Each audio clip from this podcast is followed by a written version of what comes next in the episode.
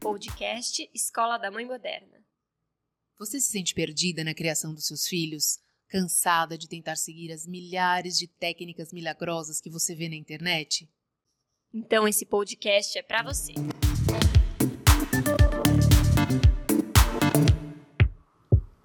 Oi, mãe moderna. Oi, Bárbara. Tudo bem?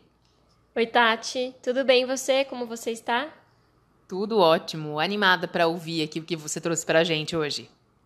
Que bom! Eu trouxe hoje para a gente discutir uma pesquisa que foi feita na França com adolescentes.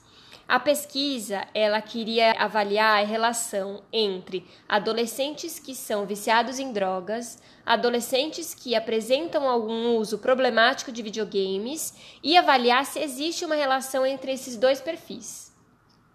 Excelente. É um tema muito pertinente para os dias atuais, onde a gente acompanha um número crescente de jovens que têm essa relação problemática com o uso do videogame, né? Então é super pertinente o que você está trazendo para a gente hoje.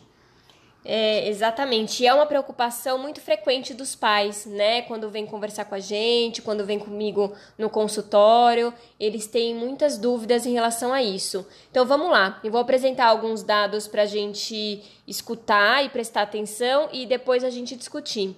É, essa pesquisa, ela entrevistou 1.423 adolescentes e perguntou especificamente sobre o consumo de álcool, cigarro e maconha.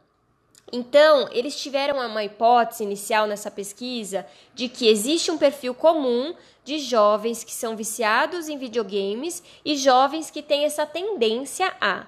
Então, vamos lá. É, eles trouxeram aqui que jovens entre 11 e 16 anos usam com alguma frequência álcool, cigarro e maconha. E isso aumenta conforme a idade. Então, olha que interessante. Entre 11 e 12 anos, 59,3% já consumiram álcool, 12,7% cigarro e 1,5% maconha, sendo que 6,8% relataram já terem ficado bêbados. Então a gente está falando de adolescentes, na verdade, crianças, né? Acabaram de sair né, da segunda infância, 11, 12 anos, sendo que 6,8% desse público que foi avaliado na França já ficaram bêbados alguma vez. É pouca idade para muita irresponsabilidade, né? Exato, e é um dado para a gente se preocupar, porque a gente sabe que é, na adolescência o cérebro ele ainda está em formação. E tudo que acontece, tudo que a gente associa à nossa zona de prazer nessa idade é o que a gente vai levar para a vida adulta. Então é um momento onde a gente precisa sim ficar muito atento, porque é, o adolescente é, é muito do princípio do prazer ainda, né? Satisfação imediata. E não tem jeito, esse tipo de substância oferece essa, esse prazer imediato, só que é um cérebro em formação e crianças, né, que estão entrando na adolescência. Vamos seguir aqui mais um pouquinho. Entre 14 e 15 anos, 34% afirmaram já terem ficado bêbados. Então, olha só, de 11 e 12 anos, de 6,8% subiu para 34% em, em dois anos de diferença aí entre eles. É um dado que me chamou muita atenção. É, mais uma vez prova o quanto nós, mães né, e pais, temos que ficar atento a sinais, indícios, companhias, amizades, porque é através daí que começam. São esses hábitos que começam na adolescência que a gente tem que prestar bem atenção. Isso. E aí, ó, para finalizar o, a questão do álcool aqui, da pesquisa, com 17 anos, 75% relataram que consumiram álcool em excesso no último mês. Então, assim, esses dados eles são é, bastante preocupantes para a gente tentar entender. Bom, por que, que eles trouxeram esses dados? Exatamente para tentar avaliar se esse perfil de jovem é o jovem que tem essa tendência de, de é, se viciar em outras atividades como videogame. Então, vamos seguir. Quanto ao uso de videogame, é 87% dos adolescentes entre 11 e 13 anos e 80% dos adolescentes entre 15 e 17 anos jogam videogames pelo menos uma vez ao dia, sendo que a grande maioria joga online.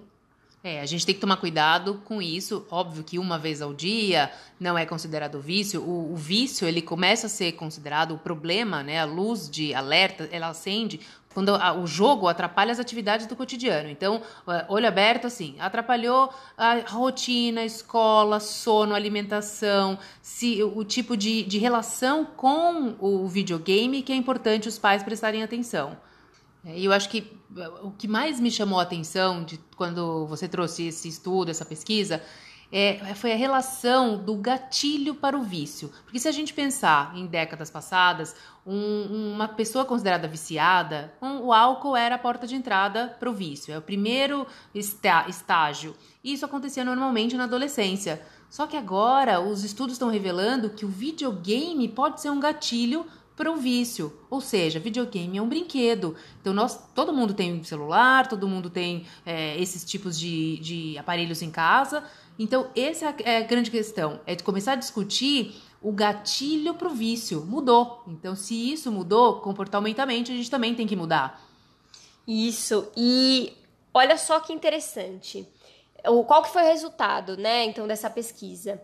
Desses 1.423 adolescentes, 92,1% jogam videogames com frequência, sendo que 17,7% desses que jogam videogames são considerados viciados, considerando essa, essa nomenclatura nova dentro dos transtornos mentais. Então, 17,7% já tem um vício em videogames. Em relação ao consumo, o que eles demonstraram é que quanto mais esses, é, esses jovens eles jogam videogames, mais esses jovens têm consumido o álcool, tem uma relação direta. E isso não é igual na população adulta. Na população adulta, a relação direta é com o cigarro. Então, olha que, que interessante essa, essa constatação. Ou seja, é um duplo alerta, né? Para ver, a partir do momento que o jogo está tomando uma proporção maior do que a gente, como mãe, acha que é o normal, que é o saudável, é aí que tem que ter interferência para não só parar com, com diminuir esse tipo de relação, ou para que seja uma relação saudável, mas também para que não evolua para uma outra, uma outra categoria, que aí é, é mais, mais perigoso. Sim, claro que a gente está falando aqui de uma população da França, não estamos falando da população brasileira, mas eu acredito, pela, pela minha experiência aqui clínica, por esse bate-papo com os adolescentes, que são dados muito próximos da gente, né? Então, é, o que é legal da gente refletir é que existem pesquisas, está todo mundo olhando e a gente precisa ter um sinal de alerta. Vamos abrir esse canal de comunicação, mães. Conectem-se com a gente através das redes sociais, arroba Escola da Mãe Moderna, que a gente quer ouvir um pouquinho da opinião de vocês e discutir sobre isso, trazer essa reflexão para a gente conseguir fomentar mais esse assunto e esse tema tão importante para as crianças e adolescentes.